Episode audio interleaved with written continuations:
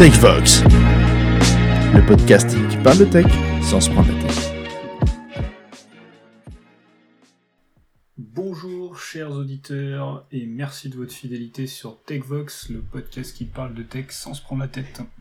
Aujourd'hui, trois sujets que nous allons aborder. Euh, on va parler d'un formidable reverse proxy, un moderne reverse proxy qui est très efficace. On va parler de Pulsar, euh, la solution portée par la fondation Apache, euh, qui permet de faire du traitement d'événements.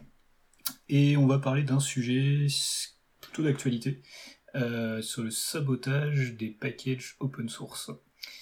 Aujourd'hui, nous sommes quatre euh, autour des micros. Il y a Emilien, Julien, Thomas et moi-même. Euh, donc, on va faire un petit tour de table de nos différents protagonistes, histoire de prendre la température. Au hasard, je fais tourner la roulette. C'est Julien qui commence. Julien, comment vas-tu aujourd'hui? Non, je disais ça va bien, euh, toujours sur mon projet en front React et en parallèle je prépare la certification Azure DevOps. Voilà.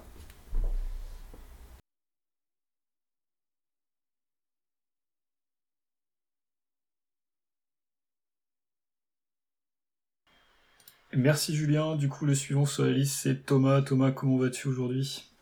Hello, bah aujourd'hui ça va bien. En ce moment, je suis en train de réaliser les liaisons front-back sur notre euh, superbe projet. Et du coup, bah ça avance. Cool, c'est bien quand ça avance, c'est mieux que quand ça recule. Et pour terminer, celui qui a la plus grande euh, casquette, euh, c'est Emilien. Emilien, comment vas-tu aujourd'hui? Euh, Bien, bien. Ma casquette ne sert juste à cacher que la calvitie, hein, qu'on s'entende bien. Euh, non, non, ça va très très bien, impeccable. Je, je- je fais beaucoup de choses en simultané, de la réversibilité, de l'enregistrement de podcasts. Les journées sont complètes, mais ça se passe bien. Emilien est un homme euh, qui fait du multitâche et c'est très bien. C'est excellent, on n'est pas réputé pour ça, mais c'est bien. Euh, du coup, pour ma part, ça va, ça va très bien aussi. Je suis content d'être avec vous aujourd'hui. Ça va être un, ça va être un beau podcast, je pense, des sujets, des sujets assez intéressants. Euh, donc c'est cool. En tout cas, il fait beau. Donc ça, ça fait plaisir et c'est toujours plus sympa de parler des sujets tech quand il fait beau. Je sais pas pourquoi, mais je trouve ça plus sympa. Allez, c'est parti, on attaque. Euh, le premier sujet, c'est Traffic, euh, sujet dont je voulais parler depuis, euh, depuis un petit moment. J'ai rédigé un article de blog récemment que, dont je vous mettrai le lien. hein. je, vous, invite à, à aller le lire si ça vous intéresse. On va le parcourir, on va rentrer dans le détail, on va échanger sur le sujet. Traffic, qu'est-ce que c'est? Euh, C'est un reverse proxy et comme son éditeur l'appelle, c'est un moderne reverse proxy. Euh, alors déjà, c'est quoi un reverse proxy? Euh, C'est tout simplement un, outil, un logiciel, qui permet d'accéder à des services d'un réseau privé à partir d'un réseau public. Et du coup, sans exposer directement ces, ces 10 services-là. Donc dans la liste des, reverse proxy les plus connus, on peut en citer, on trois gros en plus de Traffic, euh, qui sont Nginx, HAProxy et, euh, et Apache. Euh, le gros avantage de, de, de Traffic, euh, par rapport à ces solutions-là. Alors déjà, il est français, ça c'est plutôt cool. Enfin, du moins, il a été créé par un français euh, il y a quelques années maintenant. C'est Émile Vosges, euh, qui est parti aux States euh, pour fonder, pour fonder sa boîte euh, Traffic Labs.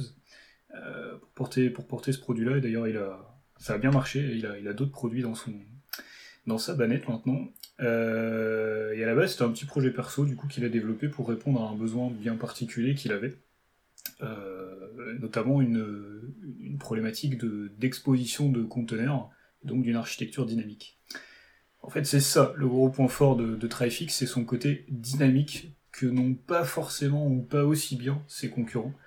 Euh, il a une configuration statique qui va permettre de, de configurer des providers, par exemple, je veux me connecter à un ensemble de conteneurs Docker, euh, un cluster Kubernetes, euh, il y en a beaucoup, je je les ai pas tous en tête, on pourra les lister tout à l'heure.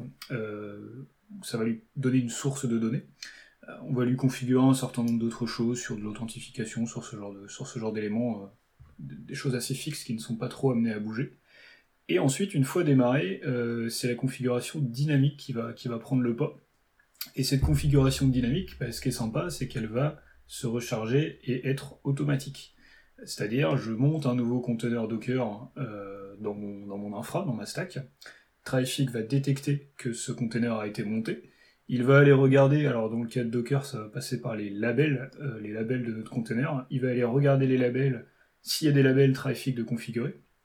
Donc par exemple, euh, pour connaître le nom de domaine, pour savoir sur quel port il doit aller regarder, comment il va s'appeler, il y a toute une série de paramétrages. Et il va exposer ce conteneur automatiquement. Donc c'est-à-dire, je démarre un conteneur, hop, Trafic le détecte, il est capable d'ouvrir un route vers ce conteneur, et on y accède de l'extérieur au moment où ça s'éteint ou au moment où un autre conteneur va être démarré, ça va se faire tout seul, et ce sans avoir jamais besoin de recharger, de reloader le service trafic. Une fois qu'il est démarré et que la config marche bien, on n'y touche plus et tout est automatique. Donc sur une stack euh, typée microservice ou typée euh, Docker où on fait pas mal de tests par exemple, moi je sais que j'utilise sur mon serveur à la maison, serveur sur lequel je, teste souvent des choses, je les monte, je les démonte, etc bah, c'est super pratique que ça se fasse tout seul en fait. Donc ça c'est vraiment son gros point fort euh, euh, par rapport aux autres. Il y a une petite anecdote rigolote que, j'aime bien citer, que, je trouve assez drôle, c'est que pour bien montrer son appartenance et son pays d'origine, chaque release de Trafic porte le nom d'un fromage. Donc ça c'est assez drôle. La V1.1 c'était Camembert, la V2 c'était Mondor, la V2.5 c'était Brie. donc c'est assez, assez rigolo, je trouve ça marrant. Euh, surtout que là, il va pouvoir en faire des releases vu la quantité de fromage qu'on a chez nous, donc c'est ah oui, plutôt cool. ne sera pas limité, effectivement. Euh, clairement pas. Euh, donc c'est un outil que je trouve très intéressant. il est assez simple à prendre en main, je trouve. La documentation est très bien faite. Il y a quelques points un peu touchy sur lesquels, voilà, faut faut se creuser un petit peu la tête. mais en tout cas, je le trouve assez agréable à prendre en main. Et alors par contre, il faut pratiquer quand on lit la doc, on peut se dire ah, c'est bizarre, comment ça marche, etc. Dès qu'on pratique, dès qu'on écrit euh, les, fichiers de conf, tout devient plus clair et euh, en testant, ça, se fait assez bien. Euh, la config s'écrit en YAML, donc du coup ça c'est plutôt top. c'est assez, clair à, lire et à écrire.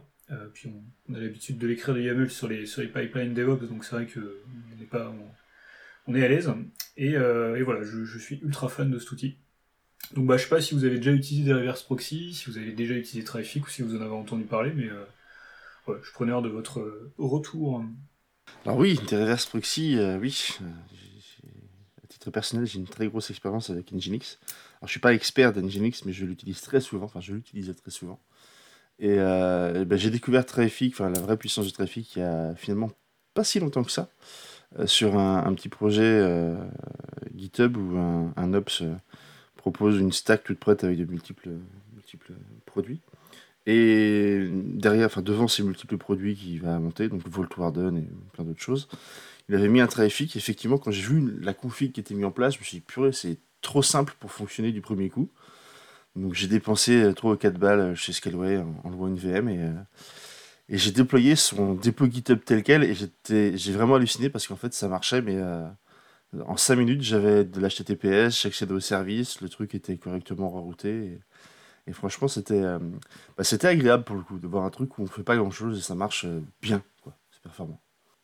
Typiquement, tu parlais de l'HTTPS, ça c'est un truc qui est, vachement bien. Je ne crois pas l'avoir vu sur les autres proxys. C'est euh, la génération automatique des, certificats HTTPS via Let's Encrypt. Il y a un, connecteur en fait qui permet de, tu, spécifies le nom de domaine que tu veux utiliser sur ton container. Par exemple, imaginons on a un container bah, typiquement, qui est un, gestionnaire de secrets. Euh, tu lui dis, ben voilà, je veux, je veux host mon, ce container-là sur euh, euh, vault.mydomain.fr. Tu as préalablement configuré ton connecteur Let's Encrypt. il est pas facile à dire celui-là. Avec ton adresse email, le, le, challenge TLS que tu veux utiliser, si tu veux le, serveur sur lequel tu veux pointer. Tu fais tes petits tests pour vérifier que tout va bien, tu lances la stack et ensuite c'est automatique. Et moi c'est ce que j'ai sur mon serveur, le, chaque container que je lance et que je veux exposer sur internet, j'ai juste à lui spécifier le connecteur Let's Encrypt, et ensuite je lui donne le nom de domaine, et c'est réglé il me génère le certificat qui va bien, il me renouvellera le certificat au moment où il arrivera à expiration, il le fait un petit peu avant. Et tout ça sans avoir absolument rien à gérer, hors euh, configuration préalable. Donc c'est quand même vachement, vachement confortable. Euh, ça simplifie la, vie de tous les jours en fait sur ton, infra. Quoi. Et le système est, enfin, Traffic en tout cas, est quand même assez ouvert, si je puis dire, parce que vous pouvez l'utiliser, en tout cas, moi, je l'ai utilisé sur des Docker, j'ai pris des dépôt GitHub, mais il a un ingress Kubernetes, si je dis pas de bêtises. J'ai vu passer des trucs comme quoi il était compatible avec, Nomad, typiquement, puisqu'il doit s'intégrer à Consul, ou Consul qui est un, service discovery. Euh, donc du coup, il est pas, euh, enfin, la capacité qu'il a à s'adapter à l'environnement euh, dans lequel tu veux l'utiliser est relativement grande et c'est plutôt appréciable, je pense, quand tu es amené à travailler avec des environnements vraiment, vraiment hétérogènes. Je vous invite à, aller regarder le, site internet de, de Trific. Leur doc est vraiment bien fait, comme je le disais tout à l'heure. ils ont des, super schémas qui expliquent vraiment le, le comment ça se passe, comment est-ce que une requête entrante sur votre serveur chemine euh, dans les différentes couches de trafic pour arriver sur le, euh, bah, service que vous cherchez à joindre? Euh, ils, sont, super bien faits. Ils décrivent les, les, entry points, donc les points d'entrée que vous allez configurer. En général, port 80, port 443, HTTP, HTTPS. Il y a un système de routeur derrière qui va permettre de connecter votre requête à un service. Par là-dessus, vous allez pouvoir ajouter des middleware en, optionnel qui vont permettre de, euh, de venir manipuler les requêtes, par exemple ajouter, une couche d'authentification, euh, venir ajouter des, headers personnalisés ou venir en modifier. Et enfin, vous allez avoir le service, euh, la façon de connecter le service sous-jacent, qui peut être un conteneur Docker ou n'importe quoi. Donc allez, regarder le, la doc, elle est bien faite. Elle explique très bien les différentes possibilités, les différentes options avec des schémas et avec des textes hyper clairs. Euh, et, franchement, vous allez, vous allez très très vite vous y retrouver, c'est top. Euh, c'est une belle découverte. Euh, j'ai d'autres articles à écrire à ce sujet que j'espère pouvoir publier prochainement. Mais c'est un outil qui est, qui est vraiment top. C'est ma découverte de 2022. yes. Du coup, pour ma part, je ne connaissais pas, je découvre en même temps que toi. Par contre, par expérience, tout ce qui est infrastructure sur les projets en général, c'est plutôt compliqué. Tout ce qui est routing, on a toujours des problèmes. Et euh, un tel outil, en effet, euh, s'il est mis en place euh, bah, au début du projet, que tout est bien configuré, lorsqu'on a besoin de, en effet, de monter quelque chose de nouveau ou une nouvelle fonctionnalité, si déjà tout est préconfiguré, en effet, ça, ça permettrait de gagner énormément de temps et, et de permettre aux équipes de dev d'arrêter de, de, se tirer les cheveux et, et, du coup de les perdre, quoi. Parce que c'est un vrai problème. c'est vrai que c'est une bonne façon de réconcilier un peu le, la partie dev avec la partie ops et, de la fluidifier, en fait, de la, de la, de la simplifier. Euh, parce que là, c'est clairement un outil qui peut être utilisé par des devs. Hein. Euh, on a de la config YAML, euh, les concepts sont, les concepts complexes sont, sont un peu cachés. Tout ce qui est networking, tout ce qui est connexion, etc., c'est un peu caché, donc ça c'est plutôt top. Et tu peux vraiment te concentrer sur le, service que tu veux exposer et, la valeur, et la valeur que tu veux apporter à tout ça. Donc ça, c'est, cool. Ce que, ce que je regardais aussi, c'est que j'ai l'impression que quand on regarde les, les, alternatives et les concurrents à Traffic, si on compare avec les stacks que propose euh, Azure, euh, c'est un peu un combiné entre le load balancer, l'application gateway et le traffic manager. Je vois que moi j'ai assez peu d'utiliser euh, de reverse proxy. Est-ce que vous avez un avis là-dessus? Si on compare avec ce que peuvent faire les ressources Azure? Alors oui, le, load balancer, pourquoi pas. L'application gateway, c'est... Bah, en fait, c'est jamais à 100% euh, inclus. Si, on prend l'application gateway, tu as une partie sécu dedans qui n'est pas forcément euh, inclus dans Traffic avec les, les WAF et compagnie. Donc c'est un mélange effectivement de plusieurs services Azure qu'on pourrait, qu'on pourrait revoir. Et le côté Traffic Manager sur le, le mapping DNS se fait pas forcément sur le front euh, où les clients extérieurs essayent de taper sur un service, mais plus derrière sur quel est le chemin réseau que je vais prendre pour aller taper sur un élément back-end en fait. Plus ou moins, mais euh, oui. Bah, écoutez, merci messieurs. Je pense qu'on pourra vous en reparler si jamais on a l'occasion de le mettre en place euh, sur un projet pro. Euh, moi, je l'ai mis en perso, voilà, c'est une première expérience. On aura sûrement l'occasion de le mettre en pro. Je, je suis sûr qu'on trouvera des, qu'on trouvera des idées. donc à ce moment-là, on pourra vous, pourra vous en reparler et éventuellement vous donner un peu plus de précision sur d'éventuels euh, d'éventuels loups ou d'éventuelles difficultés. En tout cas, j'en ai, j'en ai pas noté moi à titre perso pour le moment. Euh, sujet suivant, euh, pour enchaîner sur un, sur un autre outil que, que souhaitait nous présenter Emilien, qui est Apache Pulsar. donc bah, Emilien, je te laisse, je te laisse nous parler de, de Pulsar. Sans problème. Alors pour les auditeurs qui auraient écouté le podcast numéro 1, euh, oui c'était le 1, euh, vous vous rappellerez sûrement que je vous avais parlé d'un petit projet qui s'appelait Event Catalog, euh, et j'avais clairement affirmé mon amour pour l'architecture Event Driven. Pulsar s'inscrit dans cette logique, mais c'est pas du tout le même produit qu'Event Catalog par contre. Pulsar c'est une plateforme de messagerie et de streaming distribuée, certifiée Cloud Native si je dis pas de bêtises, qui est hosté actuellement par la fondation Apache. Alors là-bas, c'était un projet Yahoo, mais Yahoo a cédé le projet à, Apache. Euh, concrètement, c'est un outil qui est construit autour du pattern PubSub hein, et qui permet à la fois de faire du, message queue et du streaming. C'est pour ça qu'on dit que c'est une plateforme de messagerie, de message queue et de streaming distribué. Pour les néophytes, je vais juste faire une petite parenthèse assez, assez rapide. Euh, la, notion de message queue et de streaming, c'est pas, ça se ressemble énormément, mais c'est pas la même chose. Euh, les message queue, enfin les, les files d'attente de messages en français. Euh, c'est un concept assez simple où on a un, un producteur, un consommateur. Donc un producteur va, émettre des messages sur une queue et le message queue, le système de message queue va distribuer de manière uniforme les messages reçus au consommateur de, de la queue. La garantie étant que chaque message sera livré qu'une seule fois au consommateur. Après, il y a des mécaniques derrière pour assurer la durabilité de, ou la persistance des messages, mais ce n'est pas le, sujet. Euh, côté streaming, la plateforme de streaming est un peu différente que la queue, notamment parce que les messages sont organisés généralement en fichiers de journaux ou en topics, dépendamment des systèmes, et que un ou plusieurs consommateurs peuvent s'abonner aux 10 fichiers de journal ou aux topics. Et à ce moment-là, à ce moment-là, ils vont s'abonner et vont recevoir tous les messages qui transitent par ce flux. La plateforme de streaming, elle, enverra le message à chaque abonné dans un ordre spécifique, l'ordre d'inscription en fait dans le journal, le fichier de journal. C'est le fameux PubSub où les gens viennent, euh, s'inscrivent, font une souscription, un abonnement en fait à, un topic. Donc la, différence entre les deux, c'est vraiment que le, dans, le, dans le modèle on va l'envoyer uniformément aux consommateurs, mais qu'une seule fois, et dans le modèle d'un streaming, on va l'envoyer à tous les consommateurs.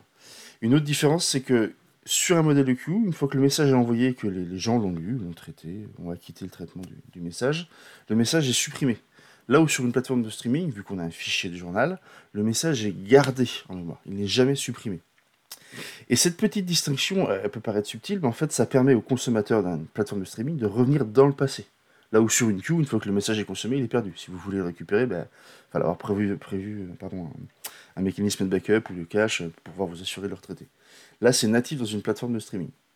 Donc c'était la petite parenthèse pour expliquer quelques différences entre les deux. J'espère que vous m'avez suivi, les gars, quand même. Euh, du coup, donc pour revenir à Pulsar, pourquoi est-ce que Pulsar c'est cool En fait, Pulsar c'est une plateforme de streaming à la base, mais ils ont introduit un modèle de souscription, donc le PubSub, un modèle de souscription un peu différent de ce que font les autres, et qui permet de traiter les flux, donc soit comme du streaming classique, comme on pourrait le faire sur, euh, sur Kafka ou sur Redpanda, soit sinon comme une queue, comme on pourrait l'avoir dans, dans RabbitMQ par exemple. Euh, ce modèle d'abonnement, en fait, c'est lui qui va définir la manière dont va se comporter la consommation des messages qui est derrière, que vous pouvez récupérer. Et c'est ça, à titre personnel, qui m'a fait aller vers ce produit la première fois. Parce que je trouvais le cool d'avoir le choix en tant que dev de définir carrément au runtime comment je voulais consommer le produit et pas avoir deux produits installés. Un MQ et un streaming. Non, j'avais un seul produit et les deux étaient là. Et en mettant le nez dedans, euh, il y a quelques temps désormais, j'ai découvert plein de trucs cool avec ce produit. Euh, Pulsar, c'est un produit donc certifié Cloud Native, euh, enfin je le vérifie, mais certifié Cloud Native, qui a été construit by design avec des trucs qui sont pas forcément évidents. Typiquement, il y a de la géoréplication by design. vous pouvez monter un cluster et s'il y en a un, tous vont se partager les données pour assurer qu'il n'y ait pas de perte. Et s'il y en a un qui tombe, vous allez automatiquement rediriger vers un autre, un autre serveur du cluster. Donc c'est by design.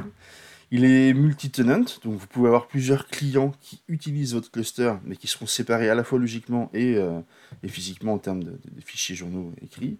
Il supporte une chier de modèles d'authentification d'autorisation euh, que vous pouvez euh, même étendre à volonté.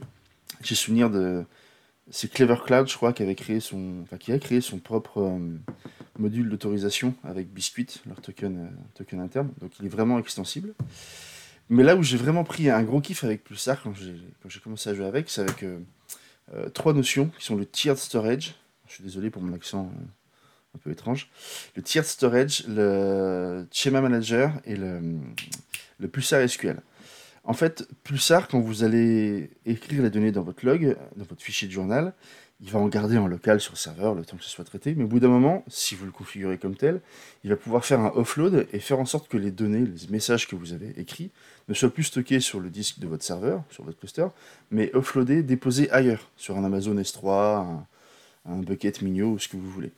Et en fait, ça vous permet du coup d'avoir une scalabilité en termes de stockage qui est virtuellement infinie, alors virtuellement bien sûr parce qu'il y a toujours une limite physique, mais qui est virtuellement infinie parce que vos serveurs n'ont pas besoin d'être surdimensionnés pour tout toaster, ils peuvent vraiment aller placer les données euh, un peu plus anciennes ailleurs. Ce qui fait que vous ne perdez pas de données sans pour autant avoir besoin d'augmenter la taille de vos serveurs. J'ai trouvé ça intelligent et pertinent euh, quand je l'ai vu la première fois. Et après j'ai découvert que Pulsar avait un schéma manager dedans, donc le deuxième truc qui m'a bien plu.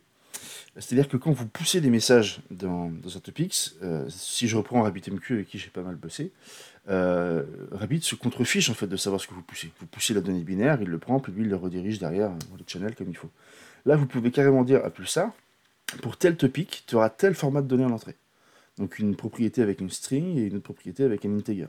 Ce qui fait qu'au moment de la production de messages, si vous essayez de pousser les deux propriétés, mais toutes les deux sous forme de string, vu qu'il y en a une qui est attendue comme une integer, Pulsar aura la capacité de dire au producteur non, ce que tu pousses, c'est pas bon.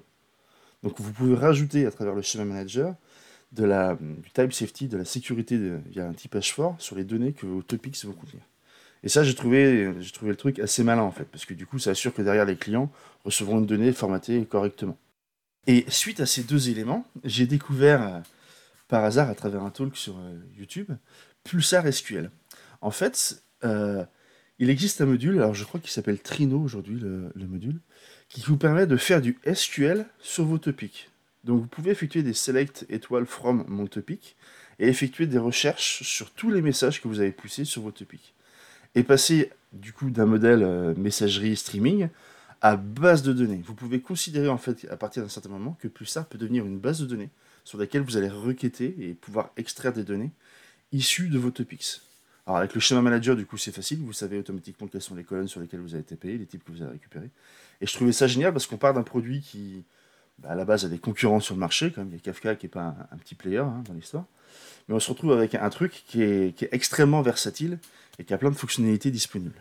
Alors je pourrais en parler d'autres. Hein. Il y a les, fonctions Pulsar. Je ne les ai pas utilisées à titre personnel, mais qui vous permettent de faire du serverless sur les topics pour faire des ETL ou autres. Et c'est plutôt cool. Est-ce que vous le connaissiez, les gars, euh, Pulsar, avant que je vous en parle? Est-ce que vous avez déjà eu la joie de travailler avec euh? Alors moi, je le connaissais pas. Euh, je me suis documenté un petit peu avant pour, pour prendre la température. C'est vrai que ça a l'air assez puissant. En lisant la, la, doc et les fonctionnalités, ça m'a fait énormément penser à Azure Event Hubs, en fait. qui ressemble énormément, je trouve, en termes de features. Alors, il est peut-être un petit peu moins avancé. Euh, par exemple, le offloading dont tu parlais tout à l'heure, je suis pas certain que ce soit supporté. Euh, les functions non plus. Il a l'air un peu moins avancé quand même. Euh, mais néanmoins, le, principe de messaging avec les histoires de topics et tout ça, ça c'est dans EventHub.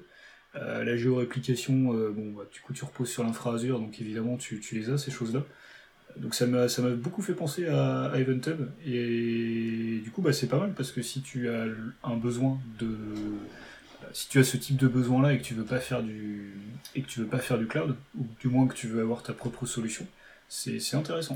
Parce qu'en effet, les autres, les autres solutions qui existaient jusqu'à maintenant, euh, comme Kafka par exemple, étaient quand même euh, moins typées cloud native et du coup n'étaient pas aussi efficientes en termes de, de, résilience, de scalabilité et tout ça. Quoi. Ouais, effectivement, du coup, EventHub est un produit euh, SaaS, parce que tu n'as pas la main sur, sur ce que tu fais.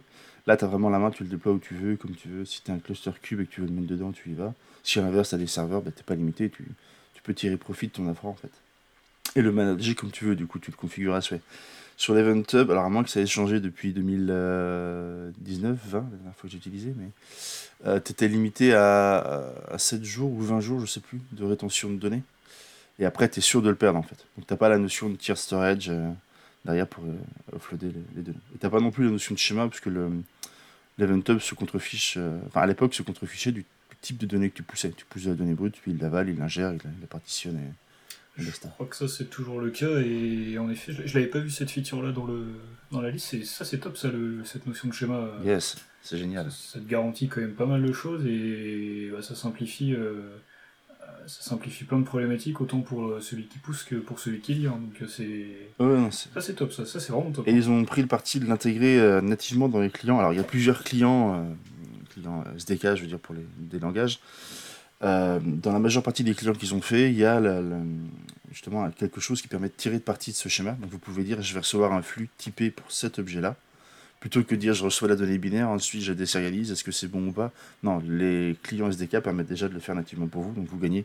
C'est juste du, du gain en termes de ligne de code, qu'on s'entende bien, mais mais du coup, à l'usage, ça reste quand même plus intéressant que de devoir se taper des, des, des désérialisations à la main. Quoi.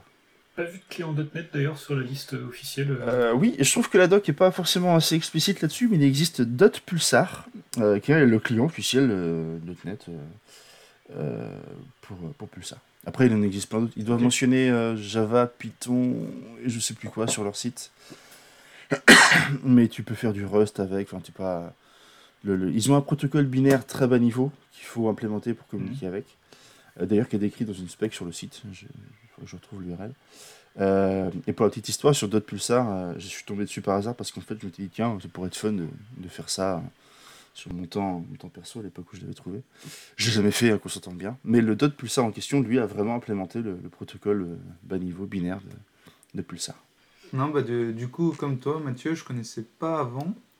Euh, Aujourd'hui, on a, enfin moi, j'ai pas l'occasion de, sur les projets sur lesquels je participe, d'utiliser ce type de produit, euh, ce qui est bien dommage parce que parce que ça donne envie, surtout sur la partie, bah, comme tu disais, euh, les topics, euh, le fait que soit tu lises, enfin que tu sois notifié ou que tu puisses lire euh, bah, ce qui s'est passé, notamment si, euh, je sais pas, il s'est passé quelque chose de de fâcheux pour pouvoir re- revalider l'historique, euh, qu'est-ce qui s'est passé, comment on en est arrivé là, etc.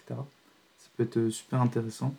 Et en effet, euh, bah, la possibilité de pouvoir typer les données que tu envoies et t'assurer que, que ce que tu vas recevoir, bah, euh, c'est pas de la merde et que tu vas pouvoir le traiter, bah, c'est très agréable parce que euh, même dans des cas où on, on développe bah, un front et un back-end et qu'on a un échange classique en, via une API, des fois on peut, on peut s'attendre à ce que les données reçues ne soient pas les données, euh, ça arrive enfin les jamais, données ça. attendues ne soient pas les données reçues.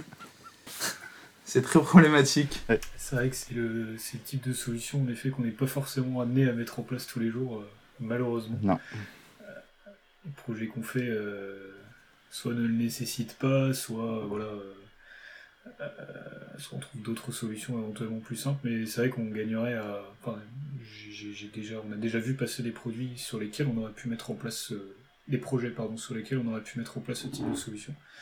Donc euh, à l'avenir, je j'espère qu'on aura l'occasion de, le- pratiquer. euh, Au quotidien. Après, il y a, en extension de tout ça, le schéma manager, le tier storage et la- l'SQL. Euh, c'est vrai que j'ai pas pensé en parler tout à l'heure, mais euh, c'est, je pense, euh, de mon point de vue, que c'est un, très très gros plus quand on veut faire de l'event sourcing. Je sais pas si ça vous parle, messieurs, l'event sourcing, mais c'est le fait de gérer l'état de nos données uniquement à travers des événements qui représentent les modifications de la donnée. Ce qui fait qu'on n'a pas une ligne dans SQL Server, mais on a une suite d'événements qui, bah, qui représentent le, log de la vie d'un objet. Et typiquement, bah, avoir un topic pour un élément dans mon système, dans lequel je vais enregistrer tous les événements issus de mon event sourcing, ça s'y prête super bien, parce que vous pouvez les garder ad vitam aeternam via le tier storage. Et euh, pouvoir remonter l'état en allant chercher dans le passé, c'est exactement ce qu'il faut faire quand on fait l'event sourcing. Donc du coup, le, le système s'y prête super bien. Ça vous permet d'avoir une base de données à travers un système de topic et de pouvoir profiter en plus de faire de l'analyse, de la BI sur euh, qu'est-ce qui s'est passé, quels sont les événements qui ont été montés, ainsi de suite. Et via le schéma manager, euh, j'ai pas regardé tiens, si Event Catalog euh, pouvait se plugger dessus. Je regarde. Mais euh, le schéma manager, qui est le registre de schéma, je, pense qu'il y a quelque chose, si c'est pas fait, il y a quelque chose à faire pour extraire les données du, du manager et, les envoyer dans Event Catalog. Donc là, je fais référence au premier podcast, où on peut documenter les événements qui sont poussés, publiés, leur formalisme, qui les consomme et, et qui les pousse. Bref, j'adore le- l'Event Driven Architecture, je suis désolé. hein. Deuxième podcast où j'en parle, j'espère que vous m'en voulez pas, messieurs. Non, il n'y a pas de souci, c'est un sujet intéressant. Euh, La boucle est bouclée en tout cas. Exactement. 1, 7, euh, euh, désormais ce sera sur le 14 le prochain, Sans problème. si on suit la logique. cool, bah, merci beaucoup Emilien en tout cas pour cette, pour cette présentation de Pulsar, c'est c'est très intéressant. Ça donne envie de se plonger dedans et d'aller un petit peu plus loin, donc euh, donc c'est top, l'objectif est rempli. Euh, après deux sujets un petit peu barbus, si j'ose dire, euh, on va repartir sur quelque chose d'un peu plus léger. Euh, je vais laisser Julien, Thomas, je ne sais plus qui fait, qui fait l'intro. Ça va être Thomas. Allez, vendu. On me dit en studio que c'est Thomas qui fait l'intro. donc bah du coup Thomas, je te laisse parler du sabotage des packages open source qu'il y a eu dernièrement dans l'actu. Exactement, merci Mathieu. Donc, euh, comme il vient de vous le dire, euh, nous allons parler des récents sabotages qui ont lieu sur euh, des librairies open source, donc sur GitHub. les raisons de ces sabotages sont diverses. en début de cette année 2022, le développeur Marek Squires, j'espère que je prononce bien son nom, détenteur des librairies JavaScript Colors et Faker, les a sabotés parce qu'il avait été dégoûté il avait été dégoûté euh, de la rémunération euh, de son travail euh, après avoir perdu tous ses biens dans l'incendie de, son appartement. Donc il participe, du moins il a développé ses livres au format open source et en fait il n'a pas de revenus suite à ses librairies. Et du coup, il a donc euh, saboté sciemment euh, les librairies tout en euh, communiquant, je cite, Je ne vais plus soutenir les fortunes du top 500. Donc il parle du top 500 américain, le SP500, et d'autres entreprises de plus petite taille avec mon travail gratuit. il n'y a pas grand chose d'autre à dire, ou bien vous m'envoyez un contrat annuel à 6 chiffres, ou bien vous forquez le projet et demandez à quelqu'un d'autre de travailler dessus. Donc euh, voilà euh, ces menaces en gros. Et plus tard au début, euh, plus tard au cours de cette année, il y a eu d'autres sabotages sur des librairies open source. Donc ces sabotages ont eu lieu suite bah, à ce qui se passe malencontreusement en Ukraine.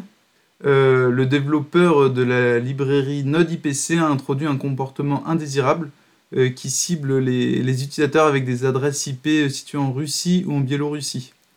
Et du coup, pour tous les utilisateurs euh, situés dans cette partie euh, géographique et qui installent la librairie, euh, la librairie va avoir un comportement un peu différent du comportement normal. Elle va effacer tous les fichiers d'installation pour les remplacer par des emoji cœurs. Sachant que Node IPC est un module intégré à Node.js avec plus de 1,1 million de téléchargements hebdomadaires. Donc on peut considérer que NodeIPC est un, est un package très important. Parmi cette partie des 1,1 million de téléchargements, je ne sais pas quelle est la répartition euh, par, euh, par zone géographique, donc je ne peux pas vous dire combien euh, de, de Russes, ou de, enfin du moins de machines en Russie ou en Biélorussie ont été impactées. Et du coup, les questions dont, dont je souhaite débattre dans, dans ce sujet, c'est comment s'assurer qu'une librairie est fiable? Est-ce qu'à partir d'un seuil de popularité d'une librairie, euh, il ne faudrait pas changer de mode de gouvernance? Est-ce qu'aujourd'hui nous avons des outils pour pouvoir analyser euh, euh, bah, le comportement, les dépendances des librairies qu'on utilise pour pouvoir éviter de se retrouver avec une lib qui a été du coup sabotée et qu'on se retrouve avec un comportement inattendu, surtout sur nos serveurs en production? Et la dernière question, comment monétiser son travail au sein d'une librairie open source? Ce qui aurait pu éviter à notre ami euh, euh, producteur de color et de, de faker d'arriver à cette situation. Parce que les gens ont pris l'habitude de faire le parallèle euh, open source gratuit. Alors que c'est pas c'est pas ça open source, c'est que le code source est disponible, vous pouvez le consulter, vous pouvez contribuer si c'est nécessaire, mais c'est pas pour autant que c'est gratuit en fait. C'est une question très compliquée à laquelle. Juste avant de te laisser la parole, Julien, je voulais bien insister quand même sur deux types de comment dirais-je, de raisons pour les, le, sabotage. Il y a la première raison, comme tu le disais Thomas, qui est financière, manque de, manque de reconnaissance euh, morale, financière. Euh, euh, c'est des raisons finalement assez, assez, assez, assez personnelles. et le second cas qui est, qui est plutôt un, un mode d'expression sur, sur des revendications qui toucherait plutôt aux politiques en général. Euh, je pense qu'il faut faire attention dans, le, dans la façon dont on les adresse parce que c'est deux raisons bien distinctes et, que, auxquelles tu n'apportes pas du tout les mêmes réponses pour moi. Je voulais rebondir sur la, sur la question de la sécurité. des outils d'analyse statique ou euh, dynamique euh, pour s'assurer de la sécurité d'un code, il y en existe des tonnes. Euh, donc en soi, la possibilité de s'assurer qu'une lib est safe, c'est possible. Mais après, voilà, c'est plus la question, tu en parlais, de la gouvernance, c'est quelles règles on fixe sur une librairie qui en soi est ouverte à tout le monde, libre à tout le monde de décider est-ce qu'il la prend chez elle ou pas et euh, bah, de mettre en place ce qu'il faut. Après, imposer un modèle de gouvernance à partir d'un certain nombre d'usages, ça peut aussi être compliqué. je, me, je, me, mets à la place d'un mec qui a conçu un produit open source, euh, qu'on a été fier, ça a trouvé écho auprès des gens, et ça reste son bébé. Si on lui dit, euh, écoute, demain, à partir de 15 000 téléchargements sur, je sais rien, sur, sur NPMJS, tu n'as plus le choix, tu as pris tes licences, donc tu n'as plus le choix, c'est un mode de gouvernance avec d'autres personnes, tu seras plus maître de ton travail. Ça peut peut-être être aussi contre-productif. Alors il y a une vraie raison, parce que normalement, au bout d'un certain moment, si l'usage est important, il faut quand même protéger, enfin, faut penser à protéger un petit peu ceux qui sont derrière, mais du point de vue personnel égaux, j'ai peur que ça puisse en, froisser certains. Oui, en effet. Après, euh, peut-être que ces librairies qui deviennent populaires, euh, le propriétaire euh, doit garder le contrôle total, mais que à partir du moment où il applique des modifications, qu'il y ait une, autorité qui, puisse valider que ce qui est ajouté ne va pas apporter des comportements indésirables. Alors je dis pas des bugs, hein, je parle plutôt de, sabotage. Ça peut totalement être le rôle de, des installateurs de dépendance, NPM, YARN, etc. Ça peut être leur rôle de vérifier que les libs qu'ils exposent sur leur, leur, sur lib euh, soit enfin par une moulinette où voilà les tests de sécurité vont être faits, les analyses statiques, etc. Et de mettre euh, les informations à l'utilisateur qui veut récupérer ce package, bah attention, euh, il y a eu ça qui a été fait, ça qui a été fait, etc. Alors je suis un petit peu réticent à ça parce que j'ai envie de dire qu'aujourd'hui on est du bon côté de la barrière, on n'est pas, pas côté russe, on se fait pas attaquer par la russe, donc nous on peut se dire oui voilà on se met un garde-fou, mais si on était de l'autre côté de la barrière, est-ce qu'on accepterait de se dire qu'une soit un élément étatique, soit une entreprise euh, inverse aurait le contrôle de notre code? Est-ce qu'on serait prêt à l'accepter en fait? Donc c'est compliqué de dire euh, bah, celui qui gère le feed, euh, c'est lui qui dit oui ou non en fait. Sur, sur quels critères il va se baser Sur des critères statiques d'analyse de code, pourquoi pas? Mais si ça va au-delà, à partir de quand en fait va être placé le garde-fou C'est pas forcément évident. Je suis plutôt d'accord avec toi, je trouve ça un peu dangereux de laisser reposer cette responsabilité sur un tiers, peu importe le tiers d'ailleurs. Euh, je pense que ce qui serait pertinent, c'est plutôt de. Enfin, ce qui serait pertinent.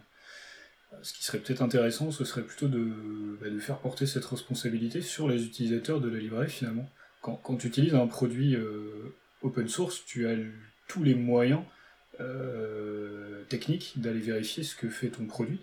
Alors si c'est un gros produit complexe, en effet, ça peut être compliqué à aller vérifier, mais je prends l'une des librairies que tu as, tout à l'heure, la Colors par exemple. Euh, le dépôt est disponible sur, GitHub, GitLab, euh, un repository. Tu peux aller regarder l'historique des, des, commits, tu peux consulter le code, tu peux l'exécuter chez toi en local. Donc en soi, tu as, as, tous les moyens pour vérifier que le package fait ce qu'il annonce faire et qu'il n'a pas de comportement bizarre. après, sur le papier, on est d'accord, clairement. Quand tu fais un produit pour lequel tu. Moi, je développe un projet, je vais utiliser un certain nombre de dépendances parce que pour gagner du temps, je ne réinvente pas la roue, euh, je ne sais pas tout faire, etc. Donc je vais, je vais utiliser des de tiers. Clairement, euh, je, me, je ne vais pas tous les regarder un par un pour vérifier que le code source il est clean et compagnie. Euh, donc du coup, c'est sûr que c'est, ce serait l'idéal, mais c'est très compliqué à faire. Ou du moins, tu peux pas le faire sur tous, je pense. Surtout que dans ton, dans ton cas, en effet, tu, tu vas regarder les libs au moment où tu les installes, mais lorsque tu vas, euh, par exemple, il y aura les libres qui vont être mis à jour, parce qu'il y aura des, nouvelles fonctionnalités, tu vas pas forcément regarder tout ce qui a été ajouté. Et c'est surtout là où, se pose le problème. L'idée d'avoir une communauté de, personnes en fait qui, qui, regardent et qui valident, donc qui serait les, la communauté de ceux qui utilisent le package, c'est un peu, ouais, ça pourrait être une solution. Ça me fait un peu penser à une histoire de blockchain où tu aurais des validateurs qui, qui seraient là euh, pour euh, dire, bah ok, on approuve comme des product owners en fait. Tous les, tous les utilisateurs seraient là pour, pour valider que ce, ce qui a été apporté en fait n'entraîne pas de... Euh, je m'attendais à ce qu'on parle de, de, diffuser les librairies sous format NFT. Je sais pas pourquoi, je savais que ça allait tomber à un moment donné. Après, pour des grosses librairies, type, euh, bah, j'ai vu que NodeIPC était notamment utilisé par Vue.js. Euh, pour des grosses libres comme ça, enfin, s'ils dépendent d'énormément de librairies euh, sous-jacentes, pour des librairies comme ça tellement utilisées, enfin, voilà, c'est peut-être aussi à eux de regarder les dépendances qu'ils incluent pour, pour que les utilisateurs puissent se dire plus ou moins j'utilise cette lib elle est safe. A priori, je suis pas censé avoir de problème. chaque, ouais, chaque, étage, euh, chaque étage a son rôle, en effet. Euh, quand, quand tu es, es, tout au bout, euh, quand tu es à la source, bah, et que tu n'utilises rien d'autre que toi-même, pourquoi pas. au fur et à mesure des étages, en effet, tu as un arbre de dépendance qui peut être assez compliqué. si chaque étage ne joue pas le jeu, c'est sûr que pour celui qui est tout en bas, c'est délicat. Quoi. Et du coup, concernant la monétisation de, du travail de, de, ces librairies open source Est-ce que vous avez un avis là-dessus? Alors, un avis, pas forcément, mais je trouve que les, gros éditeurs font quand même de plus en plus d'efforts pour contribuer aux projets open source qu'ils utilisent. Euh, après, ça reste une contribution technique, la plupart du temps, c'est rarement une contribution financière, même si ça existe. Euh, je n'ai pas d'exemple en tête là, mais je vous retrouverai des liens que j'ai en tête sur lesquels je suis, je suis tombé dessus dernièrement. Euh, après, euh, moi je pars du principe que si ton produit euh, il fonctionne bien, qu'il y a une communauté qui se forme derrière et qu'il y a de la demande, prenons l'exemple typiquement de Traffic dont on parlait tout à l'heure, à la base c'était un petit projet open source qui a été posé sur un GitHub suite à un projet perso. Emile Vosges, il a vu que ça fonctionnait, qu'est-ce qu'il a fait? Il a monté une boîte et il a monétisé son produit. Je sais pas de quelle manière exactement, mais voilà, il a, il a vu que ça marchait, il est allé quoi. Je pense que la, solution, en fait, c'est ça, c'est que si jamais ton truc, tu vois que ça marche, bah faut se lancer, faut, faut en faire quelque chose. Parce que sinon, je suis d'accord, c'est plutôt compliqué d'en vivre, quoi. Alors attention à un point quand même, j'ai toujours en mémoire l'histoire d'Elasticsearch. Euh, le produit open source, vous pouvez hoster chez vous. Par contre, euh, la stack complète, euh, quand vous voulez la hoster en tant que fournisseur Internet, le mieux c'est quand même de trouver un accord avec Elasticsearch pour que vous puissiez fournir selon Elasticsearch, la solution.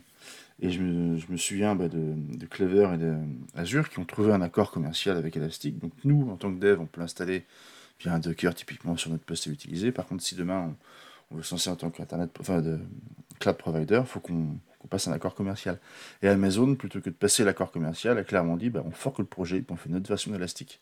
Donc il a aussi, faut se méfier de ça dans le sens où les gros, si les gros du secteur, si vraiment ils veulent te, bah, te bouffer, euh, malheureusement, ils ont la, la, puissance de frappe pour le faire. Quoi. Et en effet, euh, comme tu disais, euh, bah, pour la librairie Faker, son auteur a aussi monté une solution SaaS pour justement rémunérer bah, son travail. Sauf que les gros acteurs qui utilisent la librairie ont eux aussi monté leur, leur plateforme SaaS à partir de, de la LibFaker de, de base. Quoi. Donc là, bah, il était un peu embêté parce qu'il ouais, se battait un peu contre un mastodonte. devrait être mis en place pour, euh, pour assurer que le mec qui a eu l'idée initiale, euh, si son projet est viable, euh, il puisse s'exploiter comme il faut. Quoi. Là, c'est juste... c'est mesquin, je trouve, en fait, d'agir comme ça.